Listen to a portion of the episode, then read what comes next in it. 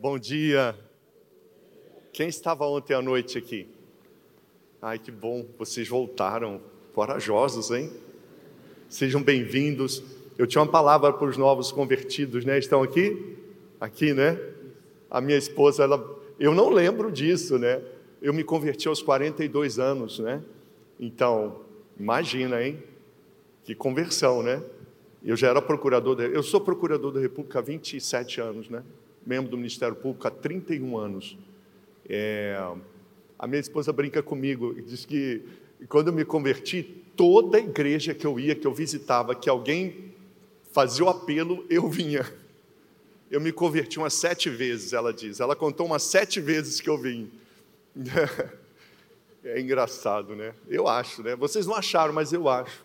Eu acho. A pessoa vir sete vezes aqui aceitar Jesus, né? Eu acho que tem algum problema, né, pastora? Não é? Mas, então é assim, né? Ser, eu, eu, eu ser espontâneo, né? Ser espontâneo. Hoje nós vamos falar para os pais e mães, e hoje eu vou ser mais suave, assim, né? Vocês estão percebendo, a minha voz é mais. Sempre eu oro para o Senhor assim, me faz ser aquela voz aquela voz branda. Então, ele está atendendo minha oração. Eu estou conseguindo falar de maneira. Não estou? Hum, assim, suave, né? Então, é, tem umas coisas engraçadas na vida. Às vezes Deus é, me. Eu fui orar e Deus falou: não é hora de orar. Olha que engraçado. Com quem aqui já aconteceu isso? Você vai orar e Deus fala: não é hora de orar. Só comigo? Pois olha só, eu fiz vários trabalhos, sabe, conhecidos aí, não está nem no Google, é coisa de vinte e tantos anos atrás. Eu fui muito conhecido no Brasil como investigador criminal, crime organizado, essas coisas. E uma das operações, operações que eu fiz, é, a Operação Anaconda, foi a primeira operação, viu, do Brasil, operação da Polícia Federal, não tem esses nomes aí? Eu coordenei, nem a Polícia Federal sabia, olha só eu fazia uma investigação por baixo de tudo. E quando a Polícia Federal descobriu que eu investigava também o que eles investigavam, a gente se uniu e formamos a Operação Anaconda. Toda a operação foi levada aos tribunais, todos os tribunais aceitaram as provas com as particularidades da, do que eu fiz, porque não tinha inquérito policial. Eu fiz uma investigação baseada totalmente num procedimento criminal da Procuradoria da República, é, judicializei por meio de medidas cautelares penais, estava tudo lá, mas foi meio assim uma coisa pioneira. E os tribunais confirmaram tudo, toda a investigação foi consolidada, muitas pessoas poderosas presas, condenações de até 30 anos de prisão. Acontece que tem um problema, quando você investiga poderosos, às vezes vem bagres. E às vezes esses bagres estão na política.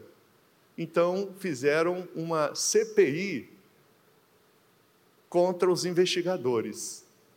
Imagina agora eu sendo chamado num lugar que fedia espiritualmente e moralmente, para ser pressionado, humilhado. E eu me lembro chegando lá na, naquela CPI, não é fácil não, viu gente? Não é fácil não. E eu já era cristão. Quando eu fiz meus trabalhos investigatórios, não era cristão. Agora, quando eu estava sendo convocado, tudo aprovado nos tribunais, não tinha razão para aquilo, mas eles queriam aquela humilhação mesmo. E eu me lembro entrando naquele corredor da, da, da CPI, e naquele momento que eu abaixei assim para orar, o Senhor me constrangeu, levanta a cabeça. Agora é hora do combate. Interessante. É, eu fui trucidado, humilhado. Não esperem assim, vocês estão achando que eu fui salvo? Foi não. No meio do, do MMA, simplesmente os.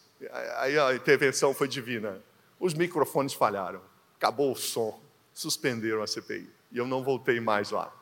Mas teve uma meia hora de sofrimento. Às vezes tem isso, né? É... Teve outra passagem interessante também em que eu não orei. E essa é mais interessante ainda, porque eu não era cristão, eu tinha 15 anos, eu, eu nadava muito bem, até hoje eu nado bem. Eu, eu treinava todo dia em torno de seis. Alguém já treinou natação aqui? Já? Eu, naquele tempo, gente, eu estou falando 1980, a gente nadava 6 mil metros por dia. Eu acho que nem o Michael Phelps nada isso. Hoje os treinamentos são muito melhores, você nada 4 mil metros, talvez, né? 3. Mas naquele meu tempo, para você ter uma ideia, a gente chegava lá, o, o professor falava assim: para aquecer 1.500 metros. Caramba!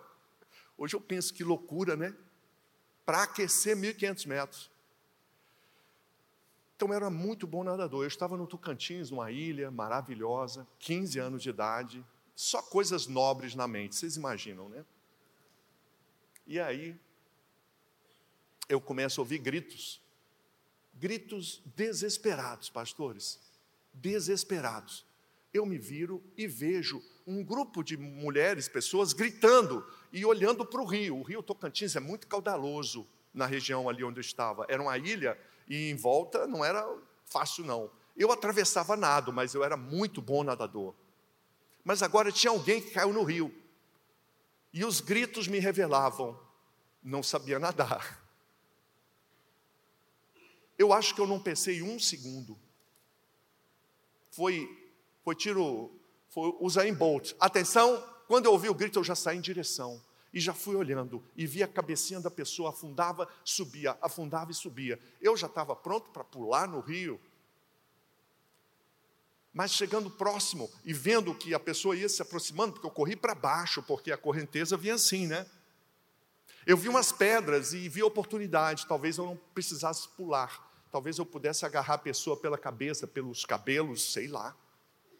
Porque se eu tivesse que pular, eu estava no final da ilha e certamente nós seríamos os dois levados para o encontro entre dois rios. Você olha no seu Google aí, o encontro entre o rio, rio do Sono e o rio Tocantins. O rio do Sono é um rio muito rápido, muito rápido.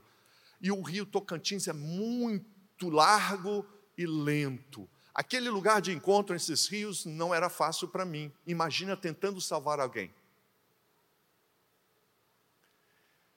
O fato é que correndo cheguei nas pedras e rapidamente estiquei o braço e, e puxei a pessoa pelo cabelo. Vocês acreditam? Eu salvei aquela menina de uns oito anos de idade. É, o careca não ia ter chance. Já a esposa ia ser. Imagine você, uma criança ia morrer e foi salva. Eu estava em, em, na Igreja Batista em Porto Alegre, e 40 anos depois. Isso foi em 80, né? Agora, 40 anos depois, daqui ano, 2000, mas foi 2019, então foi 39, 40 anos. 2019 eu estava. E Deus me fez lembrar disso. Eu ia dar um treinamento para professores é, no Colégio Batista de Porto Alegre. Deus me fez lembrar. Eu tinha salvado, eu tinha esquecido que eu tinha salvado aquela menina da morte.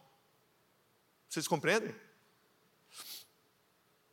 Mas a pergunta que veio ao meu coração é: quem salvou a menina? afinal? Igreja. Ideias? Eu vou dar opções para vocês. Concurso público. Opção A. Quem salvou a menina foi você, Guilherme Shelby. Porque você que se dispôs a ir ao risco de você perecer, você conseguiu e foi até o fim e puxou a menina pelos cabelos. Foi você, Guilherme. Opção A. A opção B, igreja, é, foi a oração dos pais da menina. Foi a igreja, eles eram de uma igreja, eles oraram, eles, eles criam que a filha estava protegida. Foi a oração dos pais. Opção B. E a opção C? Você, Guilherme, e os pais que oravam pela menina faziam parte da mesma ação espiritual, os pais orando, mas você se dispondo a ir ao combate para salvar uma vida. A, B ou C, gente. Isso aí. Então vocês acham que ao, quando eu corri, quando eu me esforcei, quando eu estava pronto para pular no rio para nadar, vocês acham que foi uma atitude espiritual?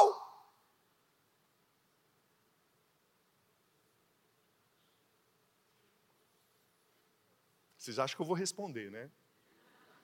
Não. Eu quero que você leve essa pergunta para sua casa.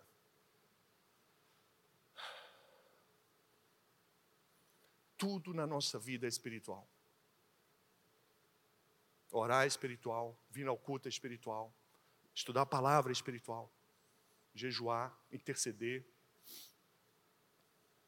cuidar dos filhos é espiritual, disciplinar os filhos, dar aula, professores, é espiritual, dar aula, aula de matemática é espiritual. Não é só orar pelos alunos, não. Quando você ora é espiritual, quando você dá aula também é espiritual. Quando você é um chefe e você é diligente no seu emprego, ou empregado e você é diligente, você está sendo espiritual, igualzinho se estivesse orando, igreja. Tudo na nossa vida é espiritual, tudo, tudo, tudo, tudo. A conversa com os amigos é espiritual, para o bem ou para o mal. Não, não concentre a relevância espiritual da sua vida em momentos solenes ou na oração, e aqui eu quero ser bem radical com você. Esse foi um erro teológico, eu não sei quando surgiu, eu sei que erramos. Porque nós concentramos aqui toda a vida espiritual, é o templo, o momento solene de oração. O professor brasileiro, sabe como é que ele se vê? Ele se vê espiritual quando ele, antes dar aula de matemática ou química, antes de dar aula, o professor brasileiro só, se, só vê espiritualidade quando ele ora pelos alunos. Porque ele acha que só oração é espiritual. A Bíblia não diz isso. Isso é um problema teológico. Tudo na nossa vida é espiritual. E quando eu salvei aquela menina, eu fui tão espiritual quanto os pais quando oravam, igreja, entendam. Leve o Espírito Santo para passear na sua casa, no seu trabalho, no carro. Leva, porque tudo que a gente faz é espiritual. Tudo, tudo, tudo. E é esse entendimento que não é bíblico, que trouxe e nos tornou os homens e mulheres do domingo. É bonito isso. O domingo é bonito. Só que tem a segunda-feira, tem a terça-feira, tem dia que você não vem no templo, tem dia que você não vai orar, mas a sua vida está dedicada a Deus. Portanto, essa prontidão não é que você queira ajudar os necessitados, não é isso. É porque sua fé é madura, e quando você faz o bem, você está fazendo para Deus. Por isso que você não vê crédito quando você ajuda ninguém. Porque se você ajudar alguém e essa pessoa te der um tapa na cara, você não vai dizer, mas eu te ajudei. Por que você não vai falar isso? Porque foi amor ao próximo. Amor ao próximo não é seu, é de Deus. Toda vez que você achar que você tem crédito com alguém, porque você fez o bem, é porque não foi amor ao próximo, foi filantropia. Parabéns. Vamos bater palma para filantropia? Maravilhoso. A filantropia é sensacional, gente. Olha só. Ajudar as pessoas por um sentimento nobre. Se a gente fosse filantrópico, seria uma revolução no Brasil. Filantropia 10. Só que a Bíblia não fala de filantropia. A Bíblia fala de quê? Amor ao próximo. Parece igualzinho. Quem pratica filantropia, amor ao próximo, é igualzinho, gente. Por exemplo, você pode sair daqui e encontrar alguém ajudando os necessitados, famintos, por exemplo, dando de comer. Pode haver duas pessoas dando de comer igualmente, uma do lado da outra. Essa que está aqui está fazendo por filantropia. E a que está dando de comer igualzinho a outra, por amor ao próximo. Como é que a gente sabe se é filantropia ou amor ao próximo? Não é pela ação exterior, porque são muito parecidos. Pela motivação. A filantropia, filosantropos, é, é, é, é uma afeição pelo homem. Então, é, um, é nobre filantropia, viu, gente? Não pensa aqui que eu estou desmerecendo, não. Mas a filantropia é um sentimento. é um sentimento nobre. E ele é motivado por razões humanas. A gente ajuda porque há uma necessidade do outro e eu vou ajudar. Olha que bonito. Mas toda emoção humana ela é intermitente, ela é insegura, instável. A filantropia se acha titular da ação. Quem faz filantropia, eu te ajudei, filantropo. É, é eu que ajudei. O filantropo gosta de tirar fotos. Tá bonito, tira fotos, tá, gente? Não tem nada errado, não. Mas é a marca da filantropia. É tirar fotos. E até dizer o bem que fez. Também não está errado. Eu estou dizendo que é filantropia, tá bom? A filantropia, ela é assim. Amor ao próximo. O amor ao próximo é, é um fruto da fé, é uma obra da fé. Ela é decorrente da sua fé em Jesus Cristo como Senhor e Salvador. Não é um sentimento, por isso ela ocorre todo o tempo. O amor ao próximo não tem hora para acontecer. Ele não é motivado por razões sentimentais nobres. Ele é fruto de uma fé. E como a fé, ele não cessa. Primeira característica. O amor ao próximo não é nosso. Quando a gente faz por amor ao próximo, normalmente a gente não tira fotos. A gente não quer nem reconhecimento. Quem já trocou é, pneu para mulheres aqui? Porque alguma mulher já trocou pneu para um homem? Não, né? Às vezes sim, né? Mas normalmente eu já eu sou especialista nisso. Eu sou o, o, o Turing. Antigamente o Turing, né? Eu toquei pneu para um monte de mulheres, um monte assim. Ia ficar rico se eu tivesse cobrado. Mas uma característica, eu não era cristão, eu não era cristão. E, e mesmo sendo uma moça bonita e eu solteiro, eu me recusava a ter. Eu estava fazendo aquilo não era porque ela era bonita. Eu estava, eu não sabia, hoje eu entendo. Eu fazia aquilo por amor ao próximo, mesmo não tendo fé ainda porque eu não, eu não queria nem saber o nome dela. Eu trocava, eu acharia um absurdo eu fazer, ajudar uma mulher necessitada e depois ter interesse nela. Entendem isso? Eu, eu era do mundão, hein? Então, o amor ao próximo é assim: ele troca o pneu da pessoa e tchau. Você não... Se você faz o bem, você, você não vai querer mérito nem volta nenhuma daquilo. Amor ao próximo não quer nada em troca, outra característica. A filantropia pode querer. Lembra o bem que eu te fiz? Toda vez que você lembrar alguém o bem que você fez a ela, filantropia. E é maravilhoso. Percebam como a gente pode refletir melhor. Eu quero que nasça o amor ao próximo em cada um de vocês e em mim. Não queiram nada em troca, mas que seja um fruto de uma fé porque a obra em si não nos levará a lugar nenhum. Fará o bem, fazer o bem já é maravilhoso, mas só pela fé nasce o amor ao próximo. Amém? Eu não sei nem por que eu falei isso, porque a palestra é sobre outro tema. Alguém falou alguma coisa? Não? É, vocês veem que eu tenho um problema. E vão perceber cada vez mais. Tudo bem. Aqueles que têm problemas, fiquem tranquilos. Deus vai te usar do jeito que você está. Às vezes não vai curar. Vai ser do jeito que está mesmo. E aí nós vamos indo aí, né? Cada vez melhores. Mas infelizmente tem isso. Tem as coisas que acontecem na vida da gente que deixam, às vezes, sequelas, né? E nós não vamos lamentar sequela. Vamos orar pela cura, mas enquanto Deus não cura, a gente vai semeando. Semeando na sua esfera, com os filhos. E então, ah, sim, eu estava falando sobre. Eu tenho que anotar aqui, gente, senão não dá, né? Esse, eh, antigamente eu não anotava. Mas, então, é isso aí. Já falei tudo que eu devia. Olha que medo. Vamos aqui. Então, aqui. Hoje eu vou falar sobre proteção da criança. E vou apresentar para vocês uma série de coisas é, orientações bem práticas mesmo, instruções. Eu, ontem eu comentei, né? A intenção hoje aqui, eu, eu não sou pregador, né? Eu, eu, eu, enfim, não sei o que eu sou direito, mas nessa área não, né? Não, não tenho, não tenho. Eu, eu realmente admiro os pastores, né? Pastoras que têm revelações assim, né? Eu não tenho revelação. Não tenho, falando sério mesmo. Assim, às vezes tem, né? Mas é muito particular, aquelas coisas que não é bom falar em público, passar vergonha. Mas o que eu trago para vocês, como Josué que sou, ontem eu expliquei, Josué é aquela pessoa que instrui soldados, sargentos, ou professores, é, pais e mães. Josué dá instruções. Instruções são orientações práticas. Instrução é jamais. Atenção, pais. Olha, olha só. Agora é a revelação do Senhor para vocês. Presta atenção a mim. Jamais, jamais corrijam seu filho severamente em público. Isso é instrução. Vamos repetir? Jamais corrija severamente o seu filho em público. Pare para pensar.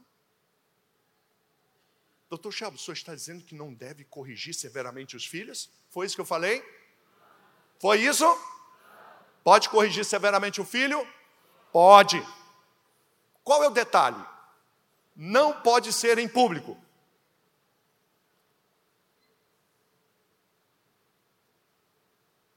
Por que não, doutor Shelby? Porque, veja só, é humilhação. Humilhação atinge a autoestima daquele dinossauro, chamado seu filho. Aquele dinossauro, que ainda com as garrinhas pequenas, ele tem autoestima. Os seus filhos não podem ser humilhados, especialmente por pai e mãe. Quando você grita ou corrige severamente em público, você está destruindo, destroçando a autoestima de um ser humano. Doutor Chalma, então como vou fazer? Muito simples. Pegue pela mão, vá com o dinossauro até um lugar particular. Guilherme, por favor, com licença, igreja. Eu vou com meu filho ali ter uma conversa particular com ele. Com licença. E você não apressa o passo, porque nas churrascarias eu canso de ver as mulheres. Não, não, não faça isso, todo mundo vai saber, você vai. Ai, ai.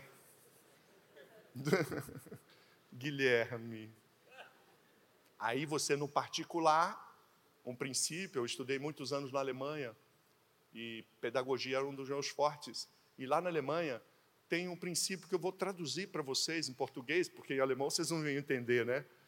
Que é pé de galinha não mata pinto. Vocês já perceberam que esse ditado não é alemão, é caipira é do Brasil. E vocês não riram muito. Era para rir. Pé de galinha não mata pinto. É meu forte, o professor aqui já está. Caramba, que baixaria. O que, que significa esse princípio? Que a mamãe tem a mão para corrigir o filho. E para quem está de fora, pensa assim: nossa, que maluca, fazendo isso com o filho. Quem está de fora não está percebendo. É claro que a mãe não pode bater na cara do filho, não pode esmurrar o filho, não pode praticar abuso, por favor, não é isso. Eu estou falando que tem momentos que a mãe e o pai, mas especialmente a mãe, ela tem que ser rigorosa. Por isso a correção severa é necessária. Não sempre, mas ocasionalmente. Compreenderam isso, gente? Porque vai sair gente daqui, ah, agora eu entendi, estou autorizada pelo procurador. Agora eu vou cacetar os meus filhos em casa. Ó, você fique certa, vai ter um monte de gente aqui assim. Não vai não, vai não. Então a correção severa é necessária muitas vezes mas ela tem que ser em particular. Se a gente conseguir transmitir isso para as outras mães e pais das igrejas de Londrina, vai ser uma revolução. Porque o que mais se vê, inclusive nas igrejas, é correção severa de um filho pela mãe e pelo pai em público. Ô oh, Guilherme, solta! Não é isso? Ou não? Na próxima vez que eu vier a Londrina, nós vamos dar instrução sobre não grite com seu marido, mas fica para a próxima. Essa instrução também é forte. Eu, eu, eu uma vez em Brasília, é, levantei um jejum de 30 dias sem gritar com o marido. Teve gente que morreu de inanição. não suportou, não suportou. Eu entendo vocês, mulheres, porque eu tenho uma quedazinha para gritar também. Mas o grito é a antessala da violência. Mas eu não vou falar sobre isso agora. Então, essas instruções é que eu venho passar para vocês hoje aqui, tá? Eu dei um exemplo de instrução para vocês entenderem. Instrução, você sabe exatamente o que tem que fazer. Já quando é uma edificação, você não sabe o que tem que fazer. Ou um princípio, você não sabe o que tem que fazer. Por exemplo, se eu disser, ame seu filho, você sabe o que tem que fazer? Sabe? Não. O que é amar um filho? Não estou dizendo o que é, percebe? Já se eu digo, como eu disse, não corrija severamente o seu filho em público, você sabe o que fazer? Sim ou não? Isso é instrução. Você sabe exatamente o que fazer, e é o que eu vou fazer aqui agora. Então, é uma ação assim, não vai ser tão espiritual, né? Não vai ter tantos versículos bíblicos quanto eu gostaria. Mas eu queria só é, pontuar para vocês que ao cuidar bem, ao proteger seu filho, atenção, você está sendo tão espiritual quando, quando ora por ele. Eu cunhei uma máxima, e assim eu falo, eu, eu espero sempre que os pastores me, me tragam, olha, Guilherme, porque a gente está aqui para ser corrigido, pessoal. E eu, eu fiz, eu, eu falei isso de, como é que fala, assim, sem pensar. Eu estava tão indignado com as situações de abuso contra criança, e não falei assim de forma tão educada como eu estou aqui. Eu falei aos berros mesmo. Estava em São Paulo. E eu disse assim: proteger, olha que lindo, eu estou falando bonito, né? mas lá na, na, gravação está bem feio. Proteger crianças do abuso é tão espiritual quanto orar por elas. Entendem ou não? Vamos repetir? Proteger crianças do abuso é tão espiritual quanto orar por elas. Orar é espiritual, cuidar também. É isso que eu estou dizendo. Tem que equilibrar essa balança. Portanto, agora eu vou falar de cuidado, de proteção. Eu queria falar de, de alguns livros que eu trago para vocês. Uh, esse livro eu trabalhei ontem, não vou trabalhar hoje, questão dos perversos sexuais, querem erotizar as crianças querem levar as crianças a práticas muito cedo pornográficas, é, abusivas mesmo. Quem está ciente disso? Então, esse livro é para você saber enfrentar esses perversos. Esse livro, Querem Calar a Criança, é isso. Hoje eu vou trabalhar com vocês esse livro, Família Duque Escola Ensina, todas as leis. Papai e mamãe, levante a mão, papai e mamãe. As leis que você precisa saber para orientar seu filho sobre sexualidade e principalmente protegê-lo. Leis.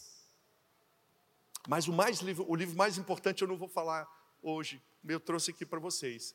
É o Conflitos e Violência na Escola. Por que, que esse livro é o mais importante? Porque ele prepara pais e professores para identificar crianças que estão sendo assediadas por pedófilos. Esse livro prepara você a prevenção do abuso sexual. Esse livro tem um capítulo só ensinando pais e professores a investigar crianças. É um livro pequeno, ó. Para quem gosta de contar livros lidos no ano, uma maravilha. Olha aí. Pode ler duas vezes, dois livros lidos. É um livro de instrução. Como é um livro de instrução, esse é um livro de consulta permanente. É a instrução que tem aqui. Tem os sinais das crianças que são vítimas de abuso. Se vocês treinarem esses sinais, vocês vão estar atentos a pequenas mudanças no comportamento de filhos, sobrinhos. Vamos cuidar dos sobrinhos também, gente, ou não? Sim. Você treinado, você vai estar atento a uma nova realidade. Eu digo, quem treina começa a ouvir os gritos silenciosos. As crianças que são assediadas ou estão sendo de alguma forma é, alvo dos abusadores, ao perceber a aproximação do abusador, a criança muda o seu comportamento. Temos que treinar isso. Então é isso que eu quero que vocês treinem.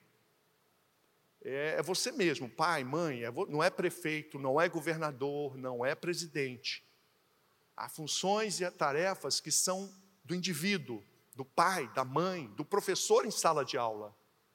E essas atribuições individuais, essas responsabilidades individuais, nós precisamos assumi-las, porque o indivíduo tem relevância. Não são apenas as políticas públicas, precisamos delas, hein, pessoal? Precisamos das políticas públicas, precisamos do governo, sim, sim, sim. Mas o governo precisa do indivíduo.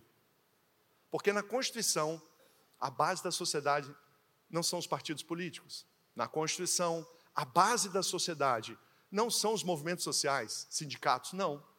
Quem saberia me dizer, menos os que estiveram ontem aqui, de acordo com a Constituição brasileira, qual é a base da sociedade? Repita comigo: a família. Artigo 226. Arma para você, munição para você. Não é escola. A Constituição diz: a base da sociedade é a família. Está na Constituição.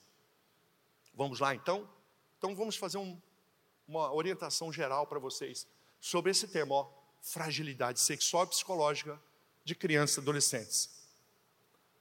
O que é fragilidade? Uma situação de menor capacidade, de incapacidade. As crianças têm essa condição.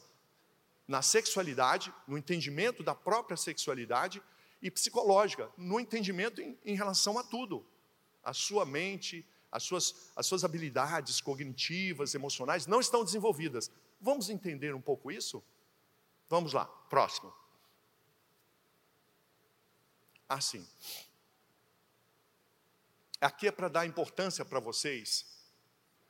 É, como eu vou falar muito em leis brasileiras, Código Penal, Código Civil, fica tranquilo.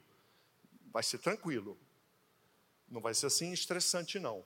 Mas eu vou ter que falar que tem leis que estabelecem que é proibido apresentar a crianças determinadas cenas. A lei diz isso. Não é a Bíblia. Não, não é a moral. Não, não, é a lei. Mas muitos de nós se esqueceu de, de uma coisinha. Olha o que o apóstolo Paulo diz em Atos 25. Vamos ler juntos? Se fiz algum agravo ou cometi alguma coisa digna de morte, não recuso morrer. Mas se nada há de coisas de que estes me acusam, ninguém me pode entregar a eles. Olha o que ele diz: apelo a César. Então Festo, tendo falado com o conselho, respondeu: Apelaste para César? Para César irás. O que eu quero dar ênfase aqui é o apóstolo Paulo diante de uma situação de possível violação de direito. Ele alerta: olha, se fiz algo digno de morte. E aqui ele não está dizendo, ele certamente acha que não, mas ele está diante de um tribunal incompetente. Aqueles que queriam levá-lo à morte não tinham competência. Por quê? Porque as leis romanas não permitiam que um cidadão romano como ele fosse julgado por aqueles. Por isso ele diz: repitam comigo, recorro a César. Apelar a César significa um recurso. Ele está dizendo para aquelas pessoas: vocês não têm competência para me julgar. Eu recorro às leis romanas, compreenderam? Ele está dizendo: olha, eu recorro às leis vigentes que me protegem. É o apóstolo Paulo, viajando no tempo, agora por meio das palavras, vindo falar conosco em 2022, igreja, igreja, recorram às leis que estão a seu favor. Ore, estude a palavra, sim, mas quando houver um risco de violação aos seus direitos, apele a César, contextualizando atualmente. Recorra ao Código Civil. Vamos repetir? Recorra ao Código Civil. Recorra à Constituição. Recorra ao Código Penal. Estão entendendo? Recorrer às leis é espiritual. Quem diz? Apóstolo Paulo, na Bíblia. É, podia dar outros exemplos, além de Atos 25. Vamos ficar nesse. Está claro a importância das leis, gente? Se inspirem no apóstolo Paulo, igreja. Se inspirem no apóstolo Paulo. Vamos lá. Aqui eu quero contextualizar, não vou falar muito, tem até jovenzinhos aqui, eu não vou expor, não trouxe as fotos, que sorte que vocês tiveram. Porque eu vou, eu, normalmente eu trago. Vocês fazem caldo de cana aqui? Como é que faz o caldo de cana? Tem uma máquina de esmagar? Pois eu normalmente trago uma, maca, uma máquina de esmagar vocês aqui, que são as fotos, as imagens. Sorte de vocês hoje. Eu não quis, pastor. Eu acho que talvez não fosse edificante para vocês. Mas é bom ver o que está acontecendo nas escolas de Londrina. Ai, doutor Shelby, mas é na Paraíba, é em Brasília, é em Tocantins, é em São Paulo, é em Belo Horizonte, é em Contagem, é em São José do Rio Preto, é, é, é, é em Maringá. Não, Londrina não tem, que sorte! Ufa! É no Brasil inteiro, menos aqui. É isso? Corrupção sexual em políticas públicas. Corrupção de crianças e adolescentes. Eu vou falar sempre crianças, mas quando eu falar crianças, é crianças e adolescentes, tá, gente? Está acontecendo com crianças de 5, de 6, 8, ou adolescentes de 13, 14, 15. Também são vítimas. Que tipo de corrupção? Materiais didáticos pornográficos. No Família Educa, eu trago as fotos, tá? Foto, porque eu não falo assim, eu trago as fotos dos materiais didáticos, eu, eu trago os textos dos materiais didáticos para você falar, realmente. Olha aqui, pornográfico. Isso é pornográfico. Aulas eróticas. Acreditam nisso? Professor que coloca crianças, menino para beijar na boca de menino e menina para beijar na boca de menina em sala de aula. Didática. Para ele depois escrever experiência homossexual. Crianças de 10 anos de idade. Ai, doutor Shelby, ufa, que bom que não é com nossos filhos, né? Ai, igreja, você se importa tanto com os outros. E quem disse que não é com seus filhos? Vocês estão sabendo o que está acontecendo? Hum? Casos reais. A ideia de dar autonomia sexual às crianças. Crianças de três anos decidindo sua sexualidade adulta. Isso já está, nos, isso já está nas faculdades de pedagogia a rodo.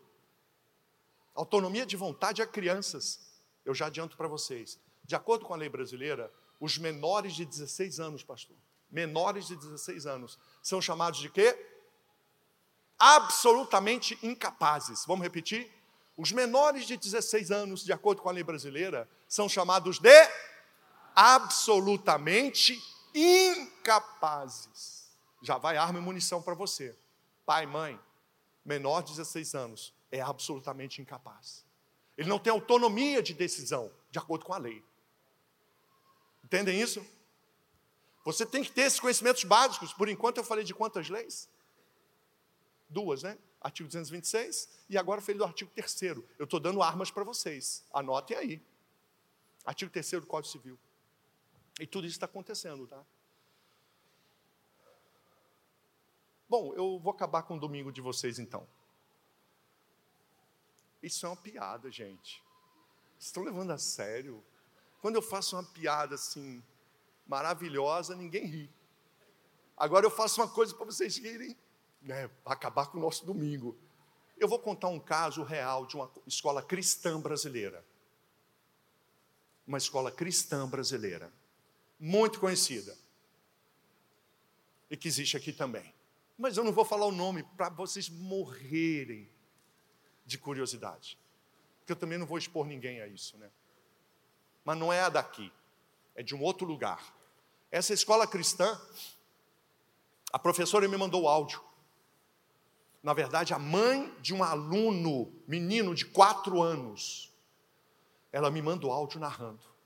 Meu filho estuda em tal escola. E meu filho mudou muito o comportamento, ficou agressivo, não queria mais voltar para a escola, ensino infantil. Eu fui sondar com meu filho, diz a mãe para mim no áudio. Eu sondei com meu filho. E meu filho revelou. Tinha um amiguinho na sala beijando o pinto dele, contra a vontade dele, mas o, o contexto da criança ela não conseguia evitar que o amiguinho de quatro anos beijasse o pinto dele. Vocês estão entendendo ou não? Entenderam isso? Tudo bem para vocês? Vamos deixar brincadeiras sexuais? Os pedagogos dizem que podem. Não, não pode. A, a mãe vai à escola, narra para a professora: professora, é, eu descobri isso, meu filho, isso, isso, está acontecendo isso. A professora então diz: não, aqui nós deixamos os meninos brincar livremente. Tudo bem para vocês, Londrina? De acordo? Alguém acha isso errado? Alguém está indignado aqui? Não precisa nem ser o seu filho ou o meu filho. Está errado. Eu vou dar as bases legais depois. A professora, a, a mãe, que era professora, por isso que eu estou falando a professora, a mãe da, da, da criança, do menino, era também professora de escola pública. Não da escola onde o filho estudava, particular e cristã. Ela vai então a coordenadora, meu Deus do céu, que professora louca. Ela vai então a coordenadora, entendem isso? A chefe das professoras do ensino infantil da escola. E a coordenadora confirma: é isso mesmo. Aqui nós deixamos as crianças brincarem livremente, inclusive sexualmente. Perversos sexuais, voltemos. Isso é perversidade sexual. Até um adolescente vê isso, né? Não pode, não pode, é errado.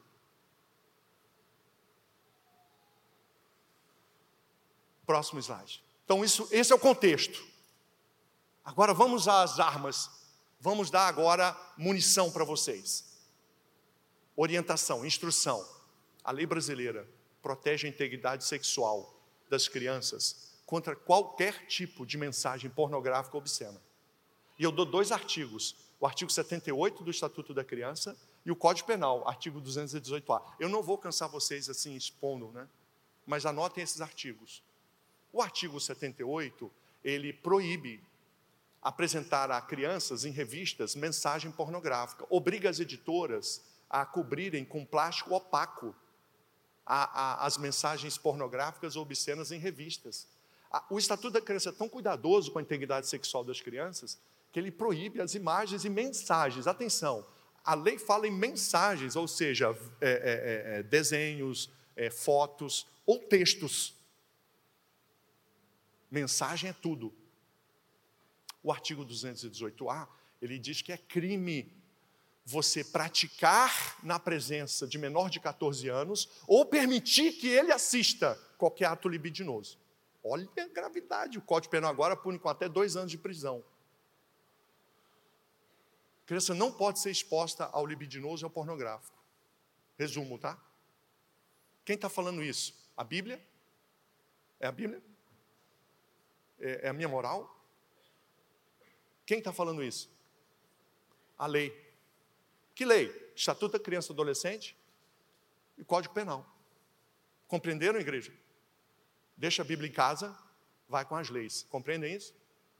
Agora eu vou te dizer uma coisa. Você quer você quer agradar os perversos sexuais?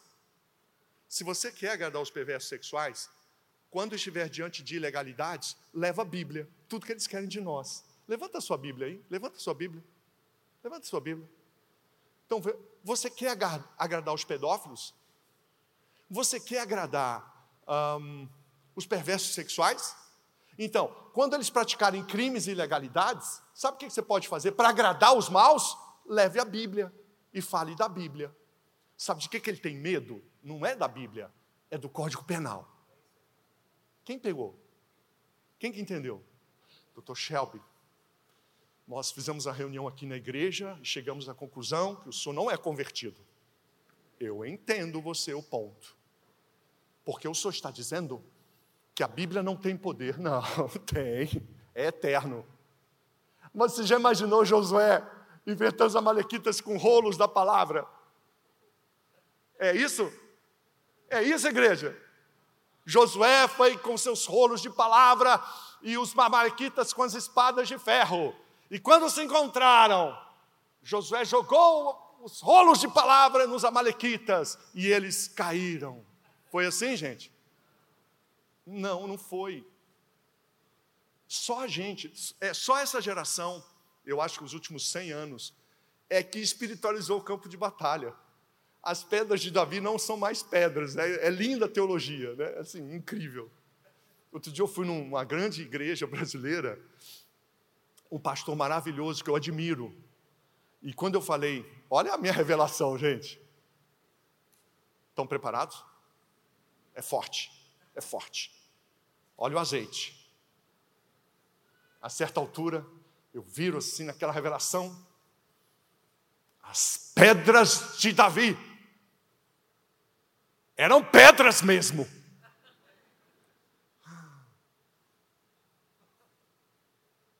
Eu estou falando a verdade. O pastor veio a mim, forte isso, né, Guilherme? As pedras de Davi eram pedras mesmo. Por que, que ele. Porque para a nossa teologia que prevalece, as pedras de Davi é uma coisa desagradável. Pedras. Na verdade, as pedras de Davi simbolizam realidades espirituais intangíveis.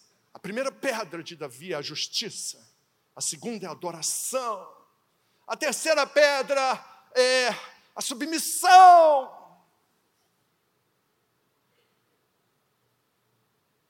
Esses somos nós. Sabe o nome disso?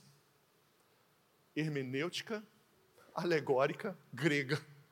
Nós somos gregos. A Bíblia judaico-cristã, era pedra mesmo. A arca de Noé existiu, a arca de Noé. Tinha um barco de madeira. Não era uma representação simbólica para representar a salvação de todos, não. A Bíblia é concreta e real. Nós não podemos ser vencidos pelos iluministas. Georg Friedrich Hegel toda aquela cambada, todos filhos e netos de pastores que se venceram ao racionalismo. E a razão, a razão é maravilhosa, use a sua razão, mas nós fomos contaminados. Os milagres. Você sabe que o primeiro livro de Hegel era sobre a vida de Jesus? Vocês lembram de Hegel? Tremendo filósofo alemão.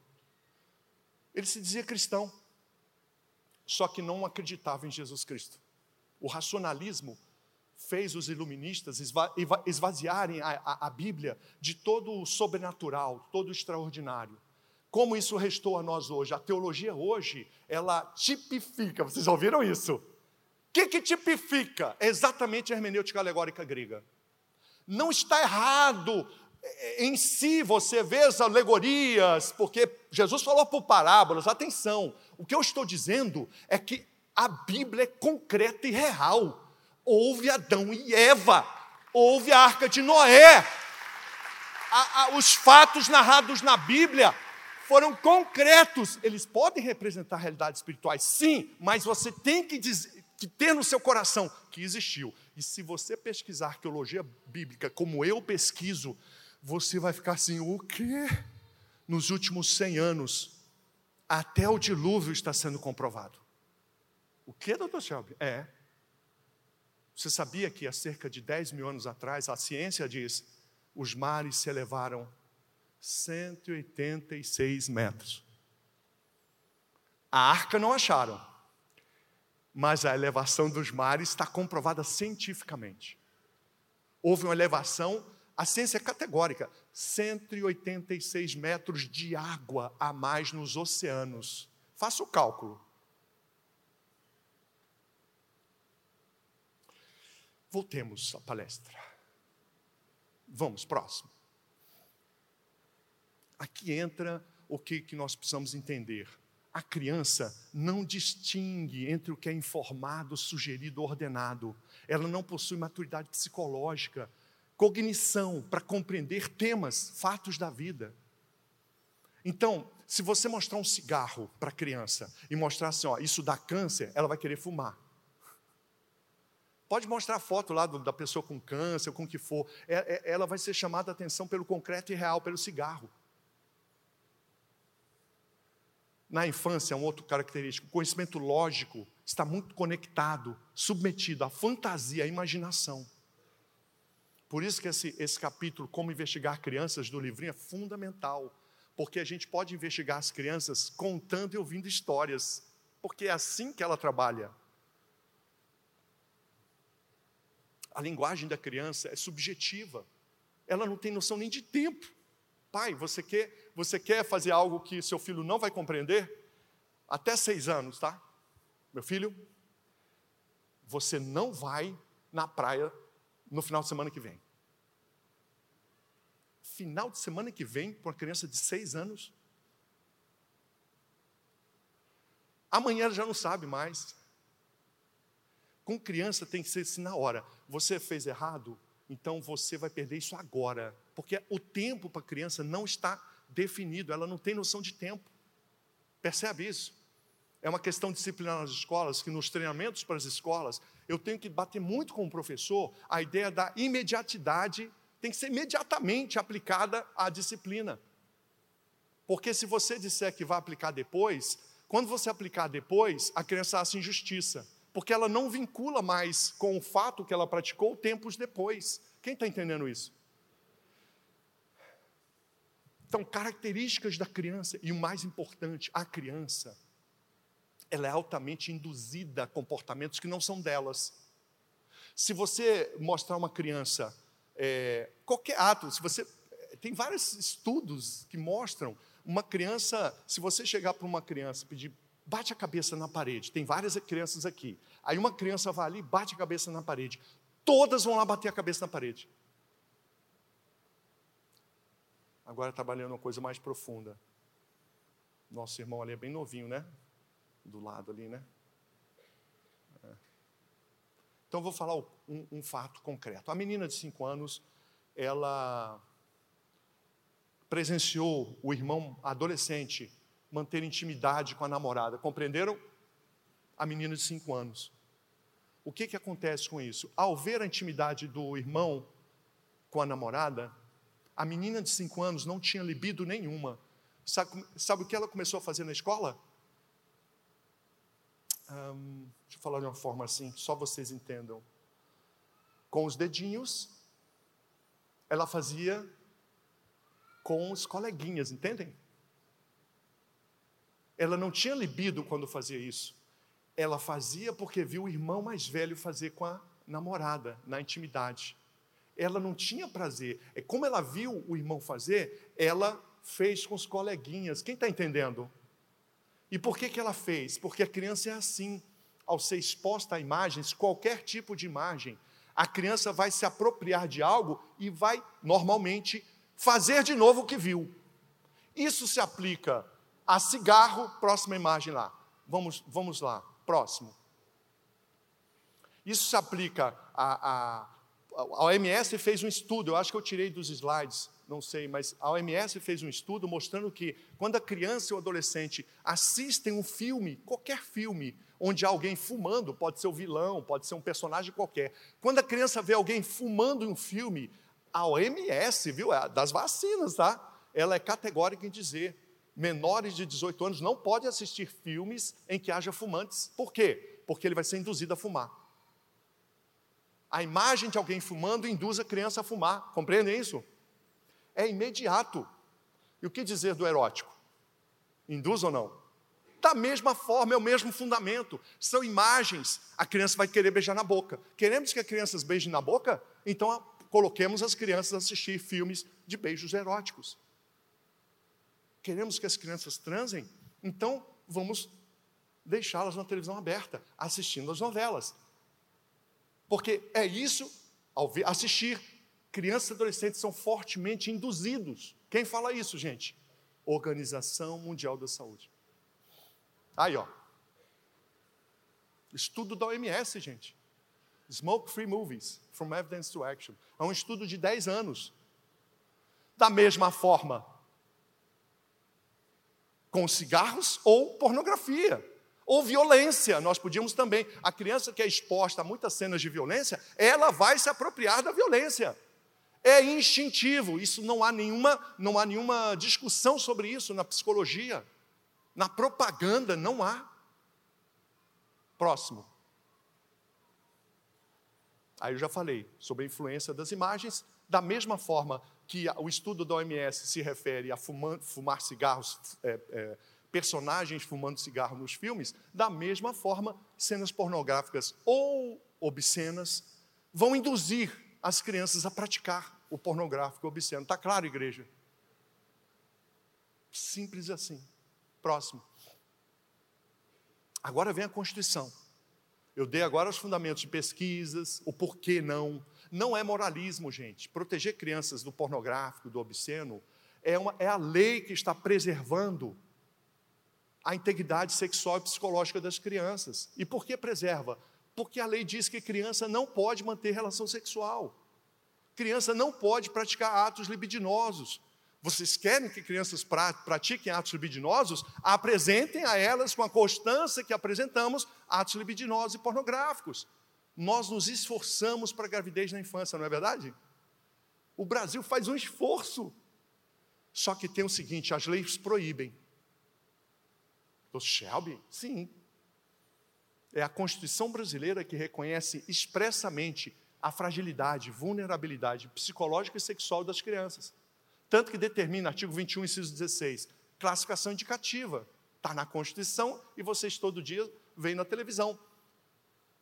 Indicação livre, só para maiores de 10 anos, 12. Não tem isso, gente? A classificação é constitucional. E por quê? Proteção da criança. Porque ela é vulnerável. Próximo. E aqui vem algumas coisas específicas. Há uma lei, o Código de Defesa do Consumidor, que é expresso ao reconhecer a fragilidade psicológica da criança. No artigo 37, olha lá. O artigo 37 do Código de Defesa do Consumidor, ele diz que é abusiva toda publicidade que se aproveite da deficiência de julgamento e experiência da criança. É a lei reconhecendo criança pode ser manipulada por imagem, por propaganda, por publicidade. Aqui é um fundamento legal claro, expresso. Próximo. Aqui eu já falei para vocês, artigo 78. Olha lá, parágrafo único. As editoras cuidarão para que as capas que contenham mensagens pornográficas ou obscenas sejam protegidas com embalagem opaca. Lembram? Olha o cuidado da lei para que a criança e o adolescente não possam ser expostos ao pornográfico ou obsceno. E o artigo 79, né, gente? Vamos ler o artigo 79 juntos? Vamos lá? as revistas.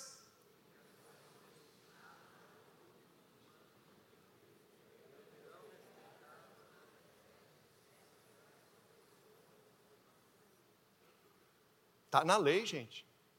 Material didático, revista dirigida a criança e adolescente, tem que respeitar os valores éticos da pessoa e da família. E onde estão esses valores éticos? Na lei. Tudo que a educação brasileira não conhece. Tem professores aqui? Professores de escola, diretor de escola? Levanta, levanta, deixa eu ver. Tem muitos? Não, poucos, né? É uma lacuna na formação de vocês. Vocês não são culpados, tá? Mas o professor brasileiro, o gestor da educação, não conhece leis básicas que regem a proteção da criança e de vocês mesmos. Precisamos restaurar. Eu pastores, líderes de Londrina, precisamos restaurar o conhecimento das leis vigentes, inclusive nas famílias, porque as famílias não vão bem, não, tá? Eu estou falando muito de escola aqui, mas se eu perguntar para a professora a quantidade de família abusiva e negligente, vai chover. Concorda ou não? Então não é só a escola que está com problema, não.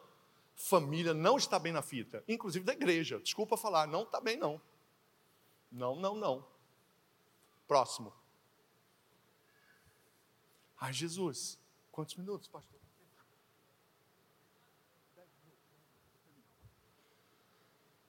Aqui nós temos um sistema legal claríssimo. Agora é lei pesada. O artigo 217A e 218A. Aqui são leis que protegem de forma mais veemente a integridade sexual das crianças. O 217A diz o seguinte: ter conjunção carnal, relação sexual, tá? Ou outro ato libidinoso com menor de 14 anos, olha atenção, 8 a 15 anos. Mesmo que a vítima, menino ou menina menor de 14 anos, queira praticar o ato, estupro de vulnerável. É o nome disso, desse crime. Atenção, você pode estuprar uma criança ou adolescente sem tocar nela. Hum? É, sim, senhora. Não vou poder aprofundar por, por, pela, pelas cabecinhas pequenininhas que estão no, no, no local. Por isso eu coloquei esse artigo aí. Muitos pedófilos estupradores não tocam na vítima, mas fazem tudo em volta dela, com o corpo dele ou pedem para a criança fazer. Não vai ter marca nenhuma, mas a criança foi estuprada. Quem entendeu isso? Percebem? Não teve. Por isso que os delegados ficam loucos, porque não tem marca nenhuma. E o delegado pensa assim: ah, eu preciso de um corpo de delito, de uma comprovação material. Só lamento. A prova fica muito dificultada exatamente por essa ação é, perniciosa, terrível, né? O que está acontecendo aí fora e aqui dentro? Atenção. Aqui é um lugar público, entra quem quer, não é, pastor? Hã? As igrejas têm que se preparar. Por isso, conhecer a lei não é só para a família, não, para os pastores também. Muita gente entra no culto hoje para fazer prova, gravar. Hum? Inclusive, já tenho testemunhos de igrejas que eu treinei, a liderança de proteção, que a, os diáconos estão atentos e perceberam a entrada de pessoas com intenções más. Pessoas que entram na igreja para abusar de crianças na igreja. Isso é real, gente. Não é para você ficar assim atônito, mas é, é o fato. E que lugar melhor para proteger as crianças do que nas igrejas? Treinando as pessoas e nas famílias, o pai e mãe atento. Então, aqui são normas penais que protegem a criança da exposição a imagens impróprias.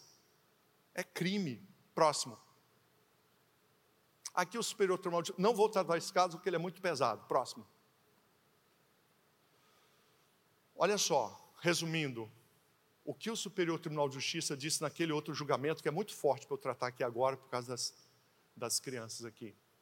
Ele está dizendo o seguinte: ó, também ocorre estupro e grave violação da integridade sexual da criança ou adolescente, quando a vítima, criança ou adolescente, leia comigo, é exposta a imagens pornográficas ou libidinosas, mesmo sem contato físico algum com o agressor sexual. Vocês estão entendendo que a justiça está dizendo? Olha, ao expor imagens pornográficas libidinosas, sem tocar na criança, ao submetê-la àquela cena, ao estupro. Próxima imagem. Está terminando, falta dois. Conclusão, isso aí. Então, qual que é o nosso objetivo aqui? Restaurar o respeito à Constituição e às leis que estabelecem proteção especial. Nós não estamos contra ninguém. Nós não somos contra a liberdade de nenhum artista, nós não somos contra exposições pornográficas, não. Querem fazer exposição pornográfica para adulto? Façam. Querem fazer filmes pornográficos? Desculpe, eu vou ser bem expresso assim. As pessoas têm liberdade, sim ou não, gente? As pessoas vão fazer, a gente não pode querer calar o mundo, não somos esses, não. As pessoas são livres. O que a gente quer é respeito às crianças. A igreja tem que começar a falar a linguagem cidadã, a li... não a linguagem de calar, não. O problema não é a mostra pornográfica em Porto Alegre, o problema é levar as crianças para assistir. Quem entendeu? E nós entramos nesse blá blá blá, não pode, mostra. Pode, mostra, claro. Por mais que eu não concorde, por mais que eu seja contra, mas as pessoas têm liberdade, até para essas abominações, segundo nossos valores. O que não pode fazer é levar criança para assistir. Mas esses perversos jornalistas aí, que mudaram a casaca, um monte, né? Que de repente começam a falar que a gente é, da, é fundamentalista, que a gente quer a censura. Não! Eles querem censurar a gente. Mas a gente tem que fazer o discurso cidadão. O que não pode é permitir o acesso de crianças. Porque a lei proíbe, gente. Não é porque a Bíblia diz não, não é porque eu acho um absurdo. A gente tem que começar a falar das leis. Compreendem isso? Isso vai mudar a sua vida. Isso vai mudar o Brasil. Aqui é para falar do Senhor, também falar das coisas que são relevantes fora da igreja, mas quando a gente vem para a igreja, é isso, é, é, é, é a restauração, é, é a edificação, é a libertação. Então a igreja é um lugar do, eu tenho até uma metáfora que Deus me falou uma vez, eu não sei se é muito correta, mas eu vou submeter à comunhão dos santos agora. Um posto de gasolina. A igreja é como um posto de gasolina. Por quê? Algumas pessoas nasceram para o posto de gasolina. O frentista, que lava os carros, o que cuida do motor. Não é isso? Não é isso, gente? Tem gente que trabalha no posto. Agora vem cá, os carros nasceram para ficar acelerando no posto, né? Ou para estrada. Compreendem isso? Então a igreja é como se fosse um lugar de tratamento, de cura, de, de fortalecimento, de edificação. Mas nós somos chamados para lá fora, como professores, como advogados, como governantes. Então, o nosso ápice espiritual muitas vezes não é aqui, é lá fora. E muitas vezes não será orando, porque é uma sentença de um juiz, lindas sentenças que a gente vê, de um juiz, sabe, que ele restaura a ordem das coisas, com a sabedoria, com o Espírito de Deus mesmo. O que, que eu vejo meus colegas, pastor? Sabe o que, que eu vejo? Os, os procuradores, os juízes cristãos, eles falam para mim: eu não vejo a hora de me aposentar para servir a Deus na igreja. Eu não vejo a hora de me aposentar. Os juízes, meus amigos, amigos procuradores, em cargos de excelência, eles dizem para mim: ai, Cheba, eu não vejo a hora de me aposentar para servir a Deus na igreja porque eles não conseguem entender que eles servem a Deus no tribunal.